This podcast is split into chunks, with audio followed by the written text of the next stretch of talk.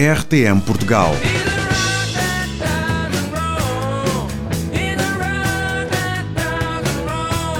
RTM. RTM, a Rádio de Portugal. Neste Dia Mundial do Rock, 13 de julho, tenho como convidado o pastor da Igreja Batista da Lapa e músico punk rock, Tiago Cavaco. Olá, Tiago. Olá, Levi, como é que tu estás? Estou bem, obrigado. E, e tu? Como é que tens passado neste também. tempo diferente? Eh, estamos bem, nós estamos bem. Eu e a minha família estamos bem e, e, e, é verdade que ninguém julgava, não é? Estar a viver uma estação assim, como Sem aquela dúvida. que estamos a viver. Nem em sonhos. É verdade, mas temos atravessado esta época com, com, com fé. E ontem levei a segunda dose da vacina, portanto. Pronto, está despachado. É verdade, é verdade. Esta semana vai ser a minha vez para a segunda dose também. Temos que fazer a nossa parte, não é? Hoje estamos aqui para falar sobre rock, porque então este Dia Mundial do Rock é assinalado por causa do Live Aid de 85, né, em homenagem, uhum. tens uh, tido uma vida ligada ao, ao, rock e nomeadamente punk rock, não é? Uhum. E portanto vamos falar um pouco acerca disto, porque relativamente aos cristãos e igreja é um, é um tema, esta área musical que, que não se fala muito, ou quando se fala traz-nos uh, possivelmente algumas ideias uh, diferentes. Mas assim de uma forma muito, muito descontraída, queria perguntar-te o que é que tens andado a ouvir ultimamente, só para nós sabermos. Olha, é, é, é uma boa pergunta, Levi, porque hoje há coisas que eu ouço ouço que não são diferentes, uh, são até as mesmas que eu ouviria há, há 30 anos. E, portanto, Uau. há muita música que eu continuo a ouvir, música rock, que vai desde o Bruce Springsteen até, até bandas que ficaram uh, sempre no meu coração, como podem ser os Clash da Inglaterra ou os Ramones dos Estados Unidos. Portanto, do rock ao punk rock, há coisas que eu ouço sempre. É verdade que hoje faço por hum, querer continuar a ouvir além das coisas de sempre. E curiosamente, no período de manhã, também por uma questão de concentração, também repara, hum. vou, se Deus quiser, vou fazer 44 anos. Um, e, e, no período de manhã, enquanto trabalho, eu faço sempre por eh, não ouvir música falada, não ouvir música cantada. Okay. Uh, e o que me leva à chamada música erudita, porque, porque também é uma coisa que eu ouço, ouço sempre com, com alguma surpresa, não é? Porque apesar de ter tido alguma formação musical, uh, o que acontece com uma boa parte de nós é que se nós não, não, não cultivarmos, por exemplo, a audição dos, dos compositores mais antigos, uh, tudo nos soa a mesma coisa, uhum. algo estranho. E então, de há uns anos para cá, faço por ouvir, e isto agora vai parecer assim muito muito elevado da minha parte, mas antes de começarmos esta conversa eu estava a ouvir o Schumann, por exemplo. Portanto, Uau. a minha dieta musical acaba, espero eu que seja uma dieta como todas as dietas devem ser variadas. Exatamente, é mesmo. O, o teu interesse pelo rock uh, vem desde que te lembras de ouvir música ou teve assim alguma influência especial? Eu digo isto porque eu sei de, de, de amigos que começaram a ouvir determinado estilo musical por influência dos pais ou dos amigos, não é? Uhum. Como é que foi o teu processo? Aí tenho sempre de falar do meu pai, porque o, o, meu pai, não sendo, vamos dizer, um ouvinte muito. Eu, eu, eu, quando me comparo com o meu pai, o meu pai ouvia muita coisa e, e, eu ouço como o meu pai ouvia, mas eu sou muito mais maniento. Eu tenho a mania de querer entender de uma maneira que o meu pai ouvia e ainda hoje ouve, eh, de, de, coração mais aberto. Portanto, ele ouvia de tudo. Uhum. E, e, quando eh, era de tudo, tanto podia ser uh, uh, discos de música gospel, como podia ser uh, Bob Dylan, o Leonard Cohen, que, for, que são ainda hoje grandes influências para mim, como podia ser aquelas coletâneas que tu te recordarás do, do Polystar, lembras-te uhum. daqueles vinis que, eram, que eram os êxitos. Portanto, o meu pai era omnívoro, ele, ele ouvia tudo um pouco, o que me ajudou a, a, ter um ouvido, vamos dizer assim, bastante flexível. Ao mesmo tempo, eu acho que é indissociável falar na, na relação que tenho com, com a música do facto de ter crescido numa igreja protestante, numa igreja evangélica, porque isso faz sempre de nós uh, pessoas, criaturas musicais, porque a música é, é absolutamente indispensável do estilo de vida de alguém que cresce numa igreja evangélica. Portanto, essa mistura de um pai que ouvia muita música com a igreja condimentou o prato para que, uh, sobretudo ali na pré-adolescência, eu começasse a ouvir música quase que como uma substituição das brincadeiras de infância. É? Quando a pessoa se começa a cansar das brincadeiras de infância e começa a achar um gozo semelhante em coisas diferentes que já não são bem brincadeiras, já não é o Playmobil, já não são os carrinhos. E, e, eu lembro que isso começou a acontecer comigo aí aos meus 12 anos, em que os meus sonhos se começaram a tornar uh, sonhos musicais. Mas possivelmente nesse período de influência musical na igreja, o que tu ouvias uh, frequentemente era uma música mais tradicional, ou já era rock, mesmo dentro Sim. da igreja? Bem, o meu pai, eu, depois esqueci de referir uh, outras músicas que o meu pai ouvia. O meu pai, por exemplo, era, uh, ouvia muito os Scorpion. Uau. O meu pai ouvia os Pink Floyd. Uh, portanto, o meu pai ouvia já a música rock, em, em alguns casos até hard rock, e portanto, uma vez mais, isto também entrava na dieta.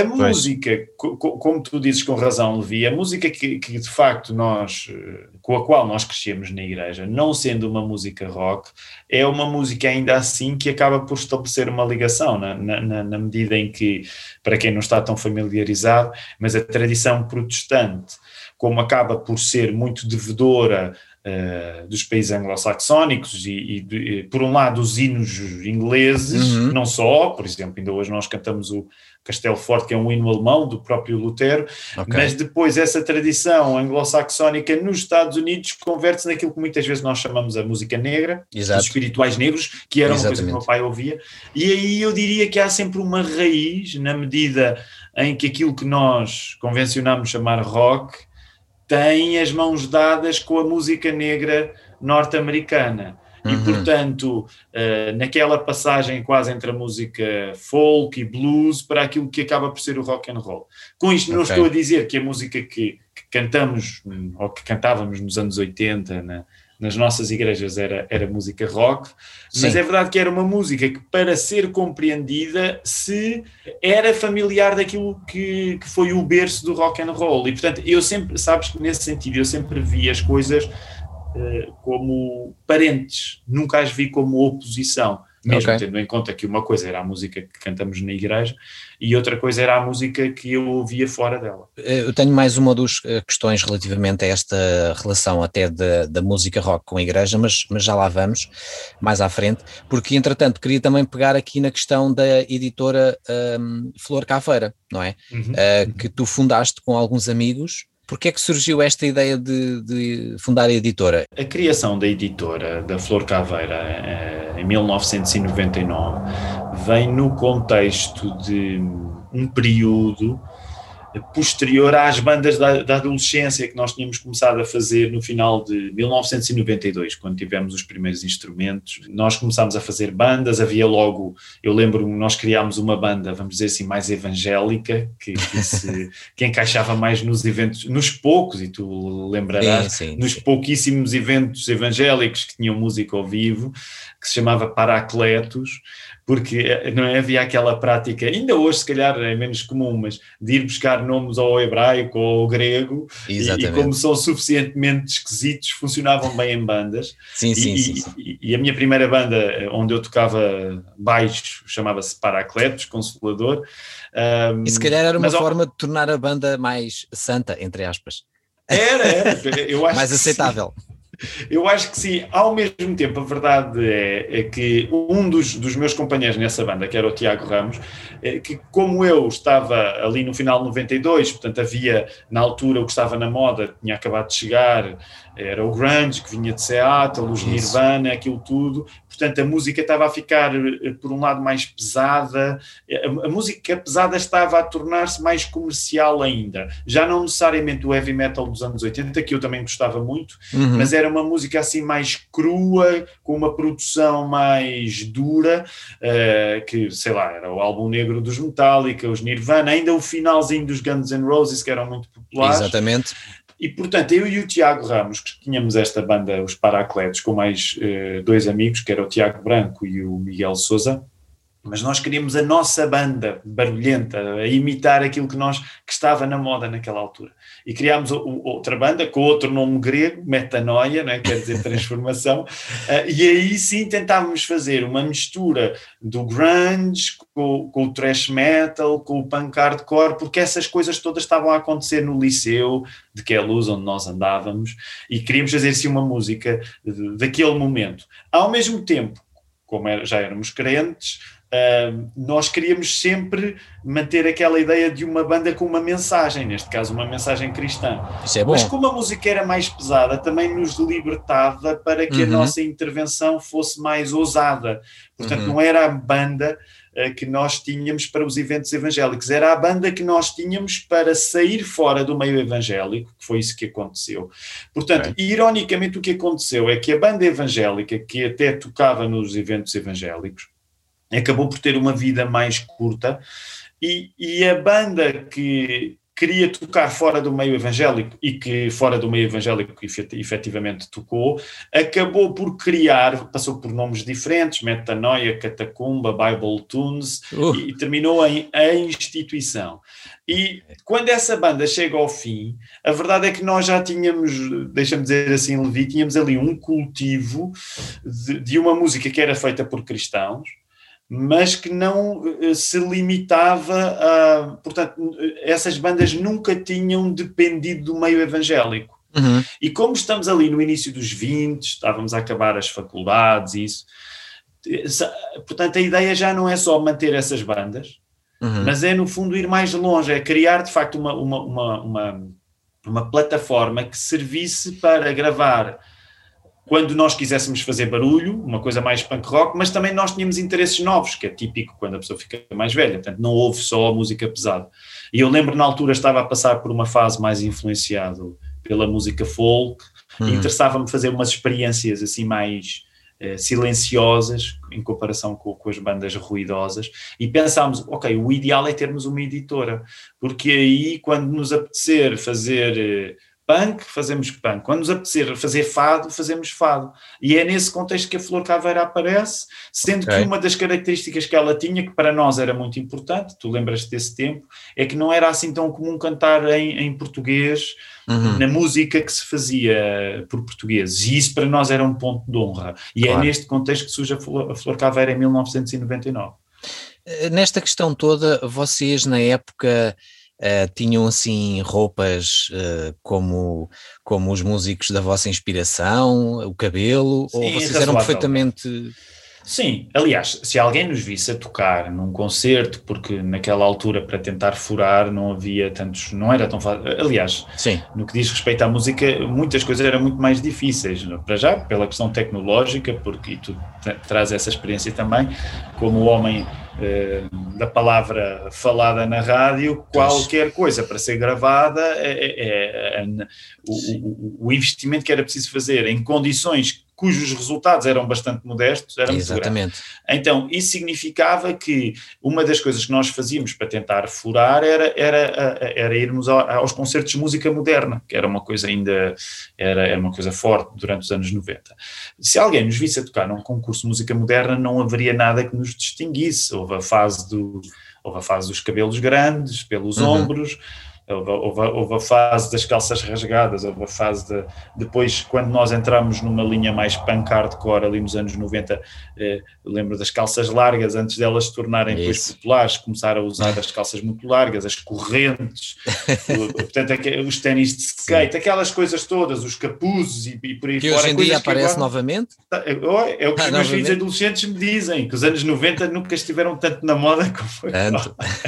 E portanto, sim, a esse nível vi a pessoa yeah. olhava para yeah. nós e via-nos com os penteados. Uhum. Eu lembro de ter, eu nunca tive uma crista, por exemplo, okay. mas eu lembro de, de rapar o cabelo e deixar assim uma mas não era bem uma polpa, mas era assim uma parte de, da frente que o cabelo vinha aqui, eh, passava ao queixo e eu penteava assim para trás, então aquilo na prática fazia uma cabelo todo rapado, mas fazia assim uma espécie de língua de cabelo que me atravessava. Okay. E depois os furar, furar claro. as orelhas. O Tiago yeah. Ramos, que era o mais corajoso, chegou a fazer um piercing na língua, que foi uma grande ousadia. Uau, Portanto, naquele acho... tempo sim, não é? Aliás, o pastor ficou, o pastor João Rosa de Oliveira, que Deus já, já o chamou, um, mas aquilo foi um choque, aquilo foi claro. um choque. E, imagino, imagino. Pegando, continuando e pegando também aqui na questão da, da espiritualidade, em primeiro lugar, tu sentiste alguma vez ao longo da tua vida Uh, e se calhar principalmente nessa época, algum tipo de hum, reação negativa pelo facto de uh, quereres tocar e, e, rock. Eu estou a dizer isto porque nessa época eu lembro-me que, por exemplo, em muitas igrejas não se podia sequer tocar uma guitarra claro. elétrica, claro. etc. Não é? Esse tipo de ritmo. Sabes, há, há, há, eu acho que há, aspectos interessantes que compõem uh, um, o quadro de como as coisas aconteceram para nós começarmos a tocar rock. Por um lado, e, e, portanto, nós crescemos na Igreja Batista de Queluz, que para o contexto batista em Portugal era uma igreja, ainda hoje, é uma igreja grande, mais de 200 membros, para a nossa realidade portuguesa, isso é considerável. Também. E era uma igreja por onde passava muita gente. Portanto, se eu tivesse de simplificar, de facto era uma igreja onde era uma igreja muito aberta. O que significa que, por exemplo, quando nós começámos a, a comprar os instrumentos, não havia bateria ainda, não havia baixo, não havia guitarra elétrica. Instrumentos ainda não existiam no culto, mas a igreja incorporou-os quando nós os compramos. Portanto, e, e havia um discernimento muito especial no pastor João Rosa de Oliveira, que sendo um homem do seu tempo, na medida em que detestava a nossa música, portanto ele teria 60, estaria nos seus 60 quando nós começamos com estas aventuras, portanto ele não, não se relacionava de modo nenhum com aquilo, mas ele era um homem com grande discernimento, porque ele compreendia, até com algum saudável pragmatismo espiritual, ele percebia, é melhor numa igreja que tinha as instalações e que portanto tinha espaço para nós ensaiarmos, é melhor esta juventude estar aqui na igreja a tocar isto do que estar fora da igreja. Por outro lado, ele percebeu que os nossos ensaios, quanto mais barulhenta era a banda, mais atraía a rapaziada da Rua 9 de Abril, ali em Queluz. Portanto, porque isso começou a acontecer, os nossos ensaios passaram a ser pequenas atuações, haveria com frequência num sábado de manhã, às nove da manhã, nós ensaiávamos cedo, tu tinhas quase 20 rapazes da rua que entravam porque ouviam Para ouvir. e depois era, era a palavra, a, a, as pessoas partilhavam a palavra. Portanto, a banda subitamente era conhecida no, no, ali na, na, na zona da, da, Rua 9 de Abril, ali em Quelo, junto à estação, e isso atraía pessoal. E o pastor João Rosa de Oliveira, como bom evangelista que sempre foi, o que ele queria era que nós passássemos folhetos e portanto, falássemos. E ele compreendia, claro. mesmo no meio daquela grande confusão que a nossa música era, que havia da nossa parte, ele conhecia-nos bem, conhecia bem os nossos pais e amava-nos muito, uh, e nós também o amávamos muito a ele, uh, e, e, ele compreendia que nós tínhamos uma preocupação, ainda que imatura, mas para falar de Cristo à, àquela juventude. Então, isso significou que a distância geracional uh, ajudou bastante que é, é, o que ele não precisava de gostar da nossa música não representava falta de apoio. Uhum. Curiosamente, Levi, sabes, isto não deixa de ser contraditório. Os pastores mais jovens, mais perto de nós, tinham mais dificuldade muitas vezes em aceitar. Porquê? Porque quando não gostavam da música, mais facilmente achavam algum aspecto censurável. Hum. Às vezes, quando tu estás mais distante de alguma coisa, como abdicas de tentar compreendê-la, acabas por ganhar uma relação mais simplificada com ela. Ora, neste contexto de pastores mais jovens, às vezes havia alguma incompreensão. Isso não é música, isso, essa Sim. música não vai, não vai surtir efeito. E depois havia aquela preferência que eu compreendo, não, não, não, levo, não levo isso a mal, acho que teve uma certa graça. Pela banda evangélica, que era uma banda que eu gostava, naturalmente fazia parte dela, mas era uma banda esteticamente muito menos interessante e a prova é que teve muito menos para fazer e dizer. Portanto, às vezes há estas pequenas contradições. Por outro lado, o meio evangélico também é preciso compreendê-lo aos olhos de há, há mais de 20 anos, na, na década claro. de 90. O meio evangélico era diferente. Portanto, uh, por exemplo, o, o meio pentecostal das Assembleias de Deus era um meio que estava mais apetrechado a nível instrumental, uh, os instrumentos todos já, já eram tocados com muita com, com, muita capacidade e sofisticação lá, no, no, de uma maneira que em igrejas mais como os batistas ou até dos irmãos, muitas vezes não estava tão desenvolvido. Mas também é verdade que, por outro lado, o meio pentecostal uh, acabava por ser, às vezes, menos flexível a compreender uma banda que não tivesse uma, uma mensagem imediatamente evangelística. Uhum. Então, volta e meia, nós sentíamos isso, que era, íamos tocar a um lugar cristão, e como o, o, conteúdo das nossas letras tinha evoluído um pouco, nós já não tínhamos uma mensagem diretamente evangelística. Ainda hoje, não é? Continuamos a fazer música e se alguém procurar uma mensagem diretamente evangelística, não, não a vai encontrar nas coisas que eu faço. E, portanto, isso significava como nós eh, costumávamos dizer, que quando tocávamos para num contexto religioso, as pessoas achavam-nos muito pagãos mas depois tocávamos num contexto mais pagão e as pessoas achavam-nos muito religiosos. religiosos. Portanto, fico, sempre ficámos um pouco Exato. entalados nesses dois mundos. Eu arrisco-me a dizer que esse vosso querido pastor, ele já tinha uma visão missionária, porque ele, ao, ao, permitir essa situação acontecer nesse tempo, uh, portanto, apoiar-vos, ele já tinha uma abertura de mente relativamente Sim. a isso. Tu, tu, achas que haveria aqui, porque eu lembro-me de ouvir expressões do tipo que uh, a guitarra elétrica era do diabo, a bateria, não sei o quê, tu achas que isto teria a ver com uma falta de, de de interpretação teológica acerca da relação da música com a Bíblia. No fundo, quem cria a música é Deus, não é? Quem dá os dons é Deus, não é o diabo. Também, e sabes que depois há, há, coisas que eu acho que também são uma manifestação dos nossos próprios contextos.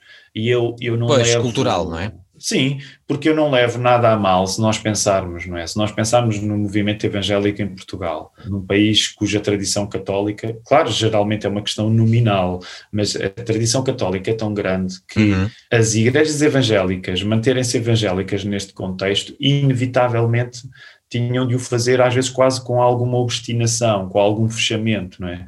Uh, tinham de ser pequenas uh, fortificações contra o meio circundante, uhum. quase como a aldeia, tinham de ser pequenas aldeias gaulesas, a Asterix, não é? Portanto, à medida que, que o mundo foi mudando, por, por exemplo, repara, a nossa geração, nós teremos a mesma idade, Portanto, a nossa Sim. geração, por exemplo, será, se fizéssemos um estudo sociológico, será provavelmente aquela que representou a primeira chegada à universidade, porque hum. até lá, eh, no meio evangélico, claro que havia pessoas com formação universitária. Aliás, quando nós pensamos no início do movimento evangélico em Portugal, ainda no tempo da Primeira República, havia logo no protestantismo alguma eminência académica. E, por exemplo, a minha mãe tem um curso superior. Mas, okay. de um modo generalizado, apenas a nossa geração é a primeira, também no que diz respeito ao próprio país. Sim. Mas isto para dizer, se um país pequeno, que infelizmente, por muito que o amemos, mas que tende a ser fechado, Uhum. Se tu tiveres ainda uma, uma, uma, uma comunidade religiosa ainda mais minoritária dentro de um país que já é minoritário, Sim. portanto, isso significa que tudo é vivido com uma certa desconfiança e há alguma coisa que fosse interpretado como uma, como uma mundanização, não é? Exatamente. Seria mal visto. E, portanto, eu, eu uhum. não levo, eu não, sabes que eu até tendo a, eu acho que tendo a ser mais paciente com pessoas que não têm muitas vezes capacidade de, de compreender determinadas mudanças, do que às vezes com aquelas que querem compreendê-las demasiado rápido uhum. uh, e às vezes acabam por produzir uh, aspectos menos interessantes num grande desejo de ser relevantes também. Portanto, Sim. às vezes entre a indiferença e a relevância, não leves a mal dizer desta maneira, mas entre uma certa indiferença e depois um grande desejo de relevância, às vezes vem ao diabo e escolha, porque são dois extremos que às vezes, é. se calhar, nenhum deles é propriamente saudável. E também não era bom pensarmos todos da mesma forma, não é? Isso seria Exatamente. muito estranho no fundo. Exatamente, exatamente. É isso mesmo. Porque essa é a riqueza também do meio evangélico. Por exemplo, para mim, como batista, no, no meio onde eu cresci, no, nas igrejas batistas, não era muito mal visto, era relativamente tranquilo tu ouvires música não evangélica. Aliás, nós já tínhamos tão pouca música evangélica em Portugal nos anos 80, mal Sim. de nós se, se ouvíssemos apenas a música evangélica. Mas noutras tradições religiosas, por exemplo, mais no, Uh, eu lembro quando nós estávamos com os nossos amigos da Assembleia de Deus, eles, por exemplo, tendiam a ter uma perspectiva mais restrita sobre sim, isso. Sim. Portanto, o que significa que essa diversidade existe no meio evangélico e eu, e, e eu claro. acho que nós devemos ser compreensivos. Uhum. Portanto, eu que não fui educado a ter uma dieta musical tão restrita, também não devo ser arrogante com o meu irmão que se calhar não teve a minha experiência. Como é que vês uh, neste momento, a nível musical uh, global, as igrejas, os cristãos no mundo, não é? Nós, nós há uns anos para cá, parece que uh, a cortina abriu-se ou, ou, mudou uhum. uh, e, e, o cenário uh, é outro. E parece que, na grande maioria, caminhamos por, por um, uma via diferente, não é? Uhum. As coisas mudaram muito, até ao nível do, do, estilo musical, não é? Uhum. E, e, nós em Portugal também temos, temos tido essa, essa transformação em algumas comunidades. Como é que tu vês esta questão, até por exemplo, de se deixar, uh, se já eram poucas, mas quase praticamente não, não, não se vê rock em igrejas, não é? Olha, eu acho, por um lado, eu acho interessante que, mesmo num país pequeno como Portugal é, eh, que se tenha tornado inevitável compreender que esta força cultural das igrejas evangélicas no que, se diz, no que diz respeito à música tenha ido além das próprias igrejas evangélicas. Para mim há nomes que são significativos nisto, eh, que vão para mim, por exemplo, desde, desde, desde o tempo em que eu via o Dale Chapel na Mocidade para Cristo, uhum que acaba por ser uma, uma, figura fundamental para nós compreendermos os evangélicos a fazer música fora do meio evangélico, pela sua ligação com, com a Sara Tavares, ainda no princípio dos Exato. anos 90. Ao mesmo tempo, eu gosto de considerar a Flor Caveira sempre herdeira disto que nós vimos a acontecer na Mocidade para Cristo, nos rallies jovens. Depois, uhum. mais tarde, nós próprios acabamos, também porque o país é pequeno e nos conhecemos uns aos outros, Sim.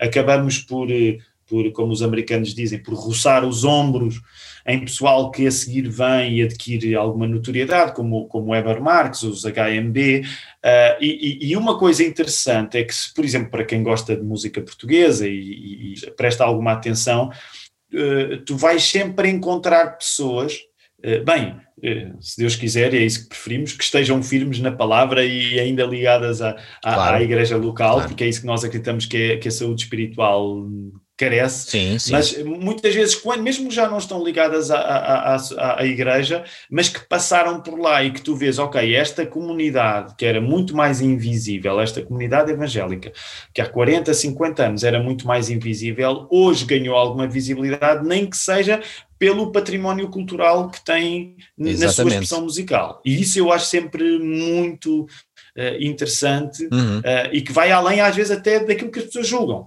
E quando ainda hoje ligas a televisão, tu podes ouvir, de repente, além dos HMB, podes estar a ouvir o Samuel Lúria, quer dizer, que, que é um crente evangélico. Sem dúvida. Ou podes estar a ouvir a Selma Wamuz, que é uma pessoa que assume a sua fé cristã claramente. Jonatas Pires, por aí fora. É? Jonatas Pires. E são pessoas que, lá está, não estão limitadas, uh, neste caso nem sequer costumam andar por lá, não vêm do meio da música evangélica, portanto fazem música. Claro. E isso para mim é, é claro. é muito significativo. E nesse aspecto isso é, é uma das coisas que, que, que, é inspiradora e que me faz sempre pensar, lá está, nas pessoas que, que estiveram a semear uhum. e nos momentos onde a visibilidade não existia tanto e, e, e, e, às quais nós, nós devemos muito, sem dúvida. Aliás, nós nem podemos classificar a música evangélica ou não evangélica, portanto, podemos classificá-la como uh, uma música clássica, uma música rock, uhum. não é? Os, uhum. os, estilos que existem, o espiritual uhum. negro, a mensagem que, que ela traz é que faz a diferença, não é?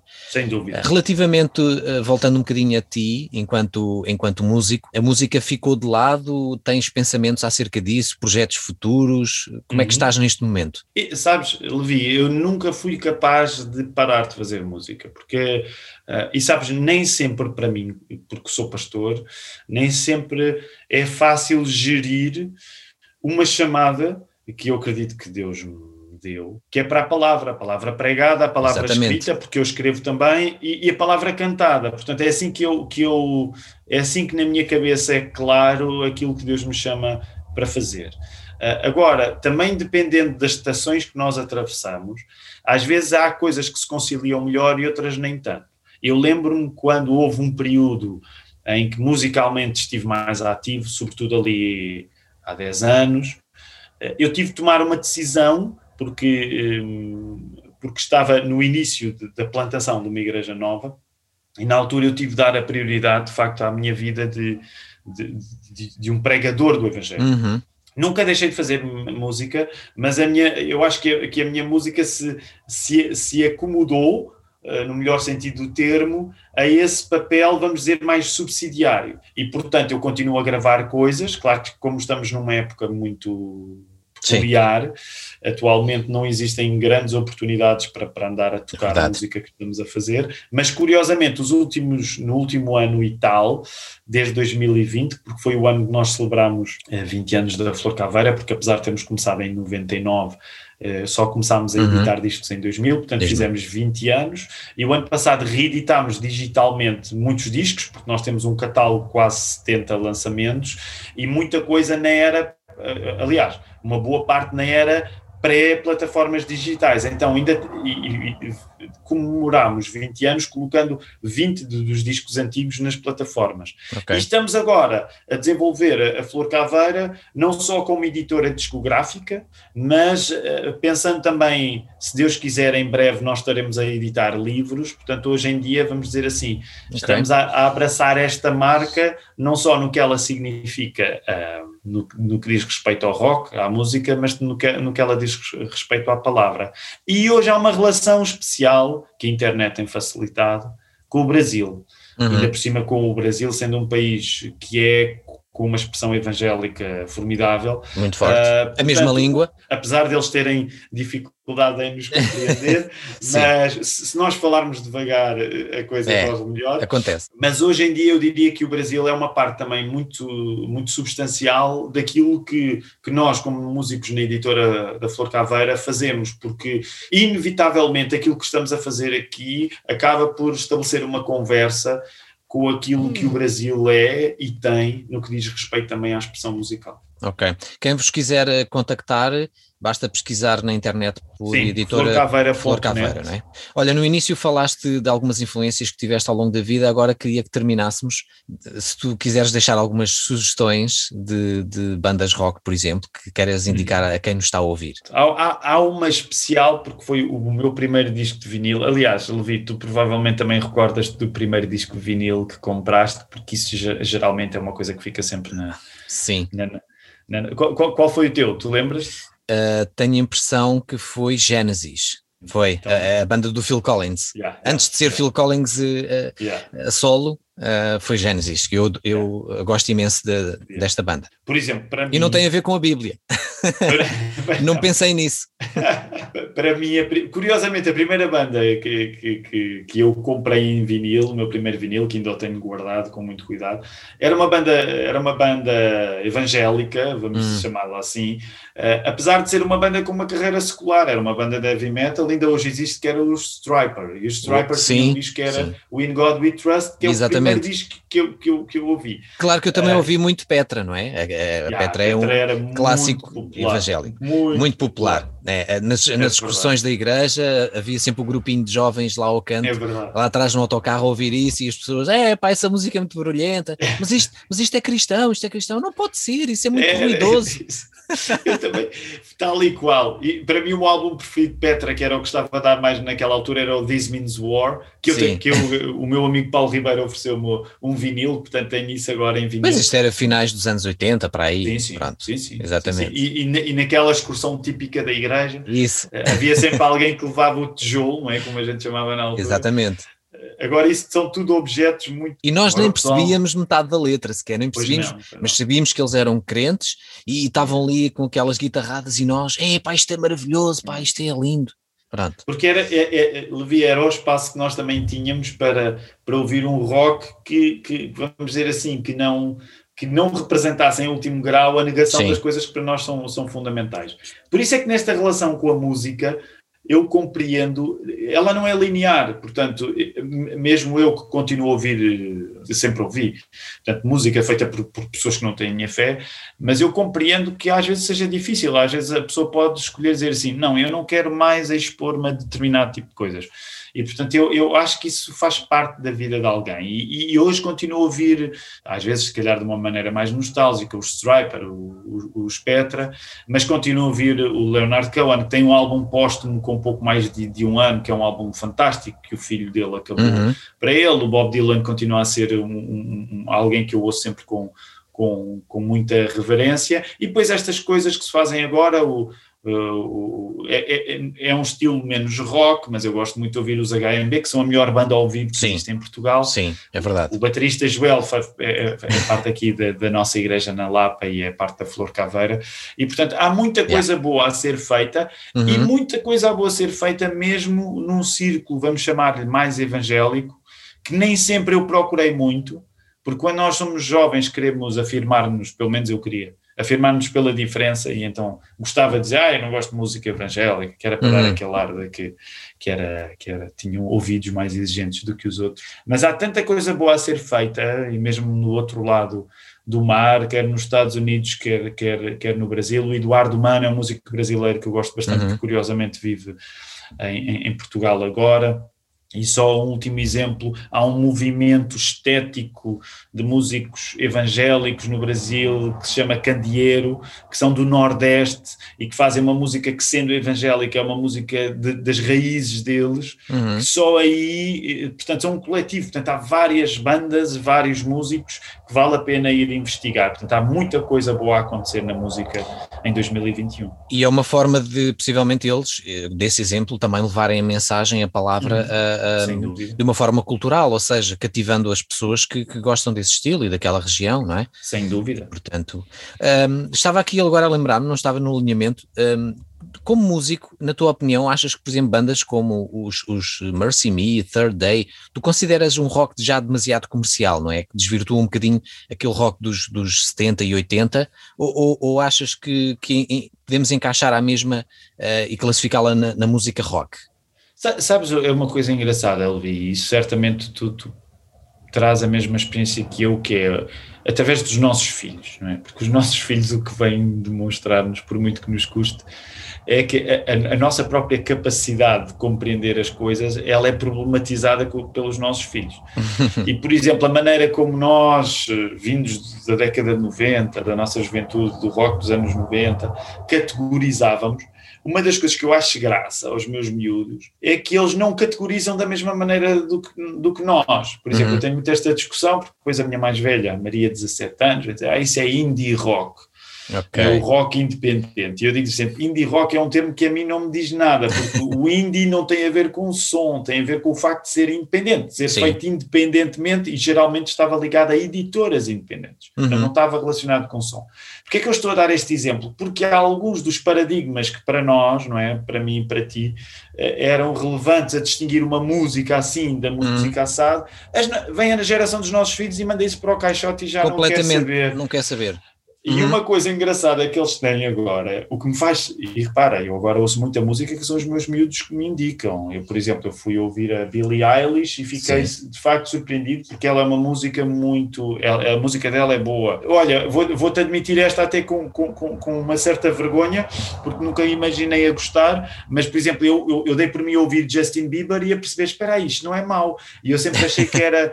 Estás a ver? Sim. Eu sempre achei que era um fenómeno do, de uma estrela infantil no YouTube, eu não quero ter nada a ver com isso. Claro, também é claro. verdade que o percurso espiritual dele chamou a, chamou a sim, minha atenção. Sim, e ele teve agora também algumas mudanças relativamente a isso e etc. Não é?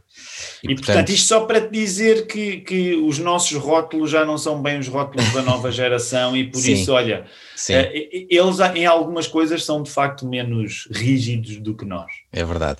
Olha, Tiago, estaríamos aqui ainda mais um é bom verdade. pedaço de tempo na conversa, um, mas eu quero agradecer-te a tua disponibilidade e também tudo aquilo que partilhaste connosco para os teus fãs e não só. Vamos ficar a aguardar então novidades futuras é da, da, da, Flor Caveira e que tudo continue a correr bem contigo e com a família. É Obrigado, Levi. Eu agradeço muito por esta conversa, foi ótima. Obrigado, foi ótimo. Um grande abraço. Um abraço também. Obrigado. RTM Portugal, em FM, por satélite e no digital. RTM. Estamos aí, estamos juntos.